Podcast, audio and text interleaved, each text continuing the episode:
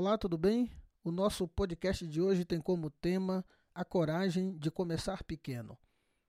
O evangelista São Mateus, ele conta que Jesus certa vez disse o seguinte: que o reino dos céus é comparado a um grão de mostarda que um homem toma, semeia em seu campo.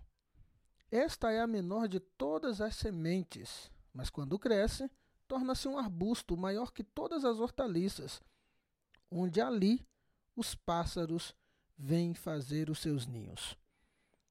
Eu me recordo bem dessa frase. É preciso ter a coragem de começar pequeno. Eu a escutei há mais de 25 anos atrás. Sempre fui muito ansioso, sempre quis é, as coisas para ontem. E a vida foi me ensinando que, na maioria das vezes, é preciso começar pequeno. Como o grão de mostarda. Olha o que Jesus disse. É a menor de todas as sementes, mas quando cresce, torna-se um arbusto maior que todas as hortaliças, de sorte que os pássaros vêm ali fazer os seus ninhos. É muito importante ter a coragem de começar pequeno.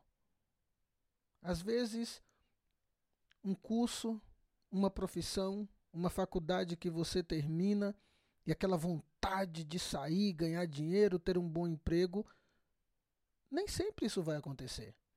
É preciso ter a coragem de começar pequeno, então, ganhando pouco e conquistar o seu espaço.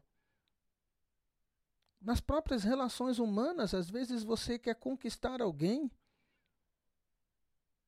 Começar pequeno. Começa por um bom dia. Começa por um simples sorriso. A coragem de começar pequeno. Ah, eu quero uma casa grande, uma casa enorme. Tenha coragem de começar pequeno. Quem tem a coragem de começar pequeno, tornar-se-á grande. Acredite nisso. Se você começar grande, nem sempre vai dar certo. A gente mesmo não nasce grande, a gente nasce pequeno e aos poucos a gente vai crescendo. Já pensou se você nascesse grande? Você não seria quem você é, você seria sei lá o que, menos você. Então vamos lá, em tudo, medite sobre isso. Tenha coragem de começar pequeno. Aí entra também um pouco de humildade e um pouco de serenidade. Tudo isso dá um cardápio maravilhoso para experimentar coisas grandes. Um abraço e até o nosso próximo podcast A Palavra em Palavras.